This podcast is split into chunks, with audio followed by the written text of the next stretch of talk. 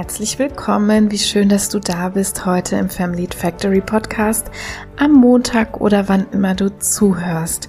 Hier geht's jede Woche um Themen der mentalen Gesundheit, der Personalpsychologie und der Vereinbarkeit. Und diese Woche habe ich euch mal ein Thema mitgebracht, das mich sozusagen diese Woche gefunden hat. Manchmal ist das ja so, da habe ich einen ganz genauen Plan, was ich mit in den Podcast bringen möchte. Manchmal auch schon richtige Redaktionspläne für den ganzen Monat. Und diese Woche ist das ein bisschen anders. Ja, manchmal fliegen mir Themen einfach so zu oder mich inspiriert im Alltag irgendwas im Arbeitsleben oder auch im privaten Kontext. Und so ist es diese Woche und ich möchte mal das Thema Monotonie, wie gesagt, mitbringen. Ja, wenn wir uns so im Job motivieren wollen, dann gibt's bei unterschiedlichen Menschen sehr, sehr unterschiedliche Bedürfnisse und Erwartungen an die Arbeit. Und Studien belegen recht eindrücklich und auch sehr übereinstimmend, dass besonders Akademikerinnen und gut ausgebildete Arbeitskräfte einen erheblichen Teil ihrer Zufriedenheit und Motivation auch aus der Arbeit ziehen. Das heißt, man könnte hier sagen, dass die Arbeit selbst für diese Personen eine Art Belohnung darstellt. Das ist natürlich so im idealen Fall und für solche Akademikerinnen oder gut ausgebildeten Kräfte ist es häufig so, dass die ja sehr gut bezahlt werden, auch für das, was sie tun. Und hier ist deshalb Geld auch weniger hoch im Kurs oder Geld hat einen weniger hohen Stellenwert, wenn es darum geht, ein Motivationstief zum Beispiel auch mal auszugleichen. Wir brauchen also nicht einfach sagen, da geben wir ein bisschen mehr Gehalt drauf und dann funktioniert die Person schon wieder besser, wenn es einen Motivationsleck gibt. Ja, warum komme ich aber jetzt so zu diesem Motivationstief überhaupt? Was viele nicht wissen, ist, dass Monotonie im Job ein großer, großer Stressfaktor ist. Man denkt ja immer so landläufig, Stress ist, wenn wir viele Termine haben, wenn wir vor schwierigen Aufgaben stehen, wenn nahende Deadlines anliegen und so weiter und so fort. Aber genauso stressig und genauso schlimm für uns Menschen, beziehungsweise für einen Teil von uns Menschen kann das sein, wenn der Anreizcharakter der Arbeit nicht mehr gegeben ist, dann sinkt unsere Motivation auf ein ganz, ganz niedriges Niveau. Und es können genau die gleichen Symptome entstehen wie bei einem Stress durch eine Überforderung. Wir können uns nämlich auch erschöpft und überlastet fühlen. Wir können sehr, sehr angespannt sein. Es können Ängste entstehen. In vielen Fällen entsteht Reizbarkeit. Die Schlafqualität und die Schlafmenge nimmt ab, das heißt, wir bekommen schlichtweg Schlafstörungen. Es kommt zunehmend zu Fehlern auch in der Arbeitstätigkeit und sowas wie eine Apathie kann die Folge sein. Eine solche Monotonie oder diese Stresssymptome, die ich gerade geschildert habe, die können besonders auch, das meint man immer nicht, aber das ist auch laut Studienlage so. Besonders nach Beförderungen kann ein Risikofaktor dafür da sein, besonders dann, wenn es um das mittlere Management geht. Und psychologisch gesehen ist das auch gar nicht so schwer nachvollziehbar, denn wenn man hinschaut, dass die Menschen aus dem operativen Geschäft rausgenommen werden, dann in eine mittlere Management-Ebene kommen, dann kommen sie häufig in so eine Art von ja übergestülpter Monotonie. Das heißt, sie haben ihren ursprünglichen Purpose, den sie in der operativen Tätigkeit hatten, verloren und kommen jetzt vielleicht in eine Position, in der sie es viel mit Zahlen, Daten, Fakten zu tun haben, viel mit Überprüfungen, viel mit ja Recruiting, was auch immer dann so ihre Aufgaben sind. Das kommt jetzt sehr auf die Branche und die Tätigkeit an. Aber hier liegt auf jeden Fall ein besonderes Risiko nochmal dafür, dass wir plötzlich eine Phase der Monotonie in der Arbeit erfahren können. Und wenn wir jetzt Stress als eine Anpassungsreaktion verstehen, und so kann man ihn auch ganz gut verstehen, dann versuchen Individuen natürlich irgendwelche Strategien zu suchen, um mit dieser Situation klarzukommen, um mit diesen Stresssymptomen klarzukommen. Ne, das Individuum merkt, da fehlt die Passung, also zwischen der realen Anforderung der Tätigkeit und dem, was eigentlich gewünscht ist. Und da muss ich jetzt etwas tun. Und das sagen wir uns natürlich nicht alle so bewusst, sondern das sind auch Prozesse, die in großem Maße unbewusst ablaufen. Ja, und was bleibt jetzt der Person, dem Individuum übrig in dieser Situation? Im Wesentlichen sind das so drei Dinge. Erstens, was häufig passiert, ist, dass das Investment runtergeschraubt wird. Ne, die Person merkt, es geht ja auch mit viel weniger Input.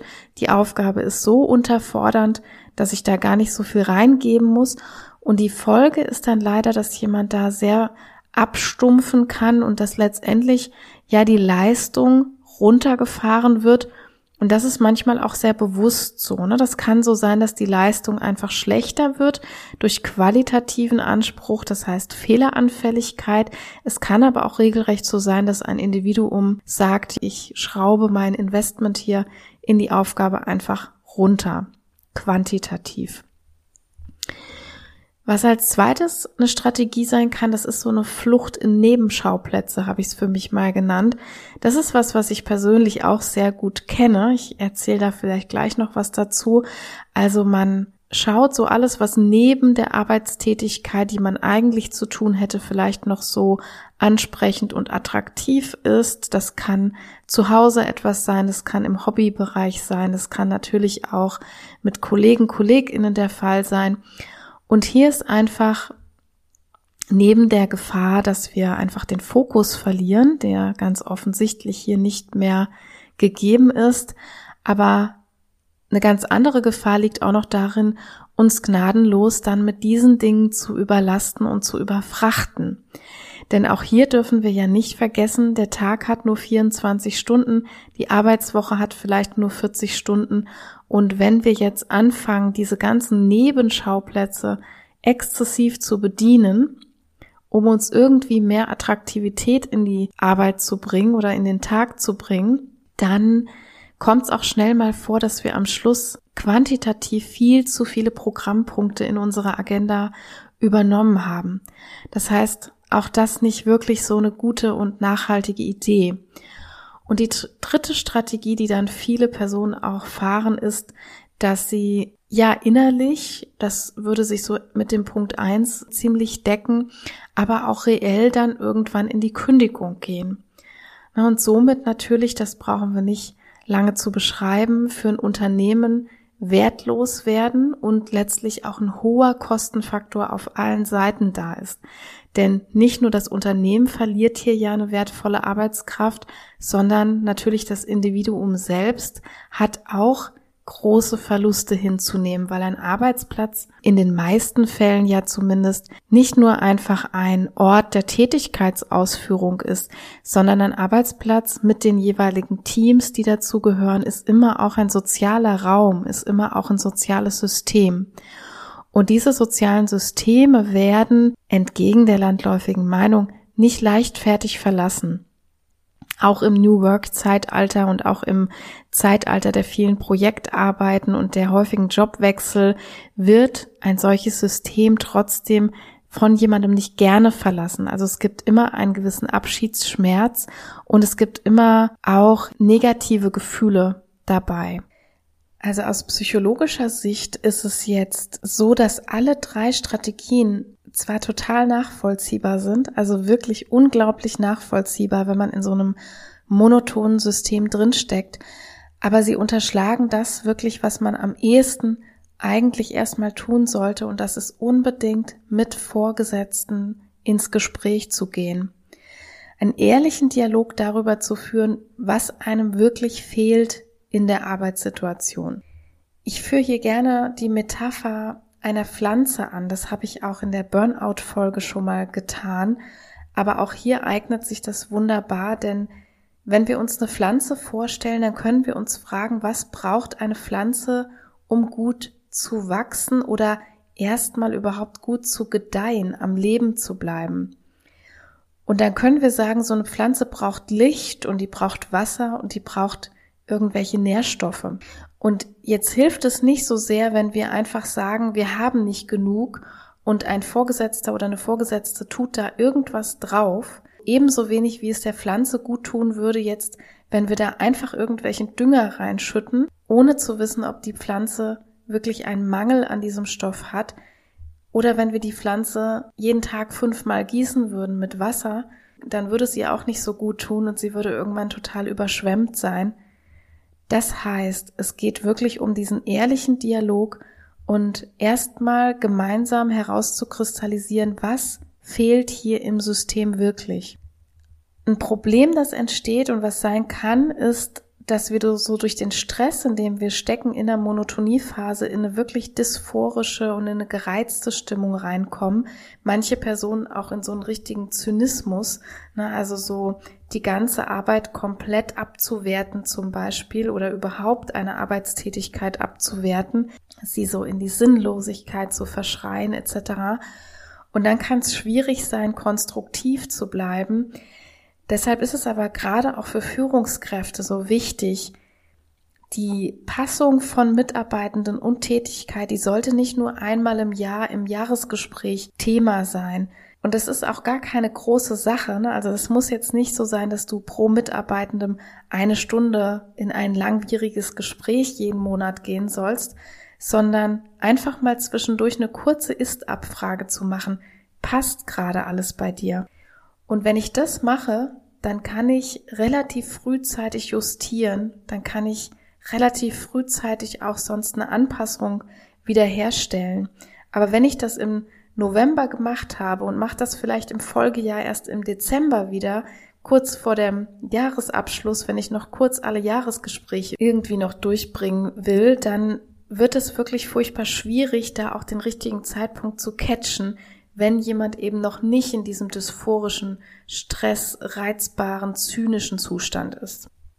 Ja, und auf der anderen Seite für Mitarbeitende selbst bedeutet es aber auch, ein Barometer dafür zu entwickeln. Also ihr seid hier nicht komplett aus der Verantwortung raus. Wir alle haben eine Macht über unser eigenes Verhalten und somit aber auch eine Verantwortung über unser eigenes Verhalten. Und ein Barometer dafür zu entwickeln, das ist wirklich ein Skill, der auch zur Selbstführung gehört. Das heißt, sich selber immer wieder zu hinterfragen, wie viel Forderung, wie viel Anforderung brauche ich auch in meinem Job und vor allem denkt wieder zurück an das Pflanzenbeispiel, wie bekomme ich diese Anforderung?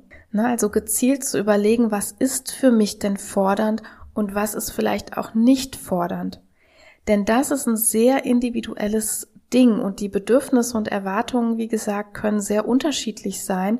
Wenn mein Chef, meine Chefin vielleicht denkt, dass eine spezielle Aufgabe oder Tätigkeit für mich genau die richtige ist oder dass das für mich sehr, sehr spannend ist und ich komme aber zu einem anderen Schluss und stelle für mich fest, für mich ist das öde, langweilig, überhaupt nicht erfüllend, überhaupt nicht fordernd, ich bin die ganze Zeit unterfordert und gelangweilt, dann sollte ich das selbst merken und dann sollte ich das auch selbst kommunizieren. Ja, und ich selbst nehme mich da überhaupt nicht aus. Also ich habe das lange Zeit gar nicht verstanden. Ich habe vor einigen Jahren eine Zeit gehabt, da habe ich richtig dolle Symptome bekommen und mir war gar nicht klar, dass ich durch Monotonie unter Stress stehe. Ne, also die Message ist so ein bisschen, lernt euch also selber sehr, sehr gut kennen und auf der anderen Seite, wenn ihr Führende seid, helft Mitarbeitenden, die sich noch nicht so gut kennen. Zum Schluss dieser kurzen Folge über Monotonie möchte ich natürlich noch auf Maßnahmen zu sprechen kommen. Also was können wir denn jetzt tun, wenn wir sehen, dass wir selbst unter Monotonie Stress leiden oder wenn wir auch als Führungskraft sehen, dass jemand leidet und das allererste, das steckte so vorhin in dem Gesagten schon drin, nämlich haltet Augen und Ohren auf. Ja, es geht darum, gut zuzuhören auf der Chefinnenseite und es geht darum, aber auch sich mitzuteilen auf der Angestelltenseite. Wenn man in der selbstständigen Position ist, vielleicht selbst sein eigener Herr, seine eigene Herrin ist, dann ist es ein bisschen schwieriger, ja, weil wir haben wir nicht vier Augen und vier Ohren, die da auf gewisse Aussagen oder auf gewisse Gemütszustände achten können. Da müssen wir wirklich uns zum Teil auch externe Sparringspartner suchen, zum Beispiel in Form von Coaches, mit denen man mal Tätigkeitsprofile reflektieren kann, zum Beispiel. Aber ich sag mal, im Konzern oder im Angestelltenverhältnis wirklich auf beiden Seiten A sich mitteilen und B sehr, sehr gut zuhören. Dann kommen wir schon mal einen ganzen großen Schritt weiter.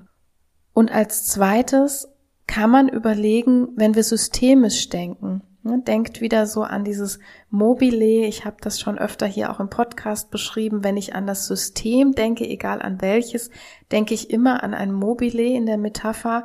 So zwei überkreuzte Mikado-Stäbchen sozusagen, an denen verschiedene Dinge dranhängen.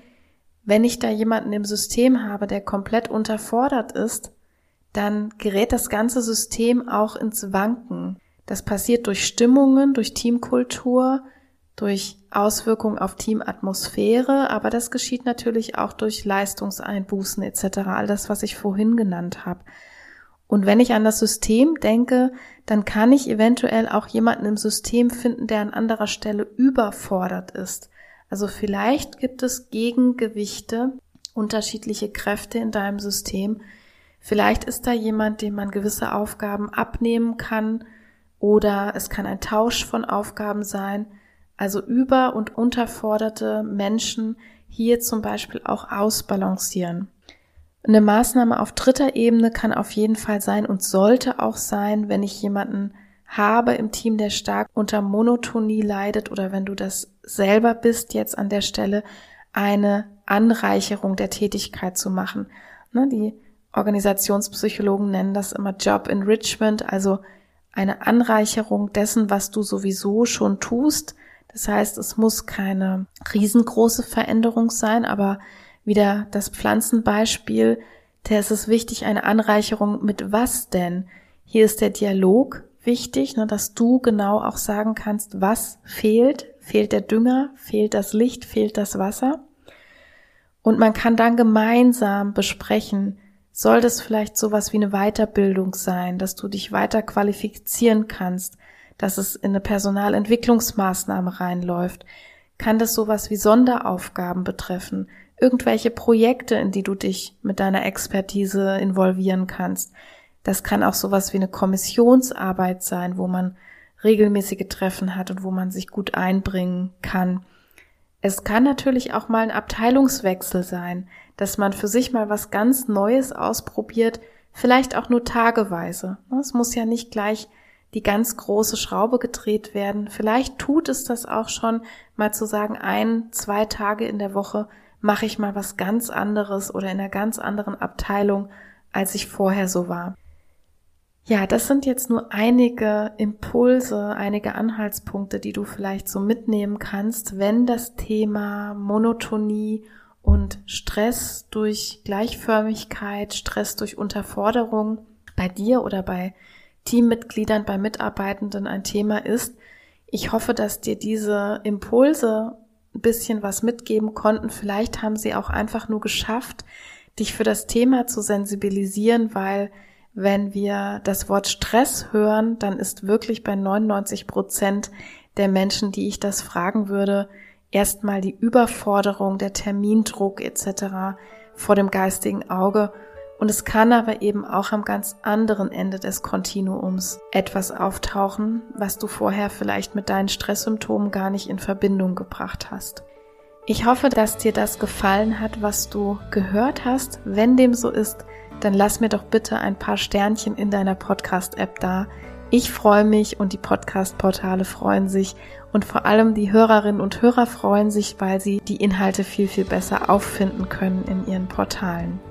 Wenn du gerne in Kontakt treten möchtest oder dich mit mir verbinden möchtest, dann geht das wahnsinnig gut über LinkedIn oder auch über E-Mail. Du kannst meine Homepage auch aufsuchen. Alle Kontaktdaten in den Show Notes. Und wenn du Spaß an dem Podcast hast, die Inhalte gut findest, dann werd doch am besten gleich Abonnentin und Abonnent, dann verpasst du keine Episode mehr. Es gibt hier jeden Montag eine neue Folge. Wir steuern jetzt schon auf die Folge 100 zu. Ich bin total verblüfft und begeistert, dass der Podcast so lange am Start geblieben ist.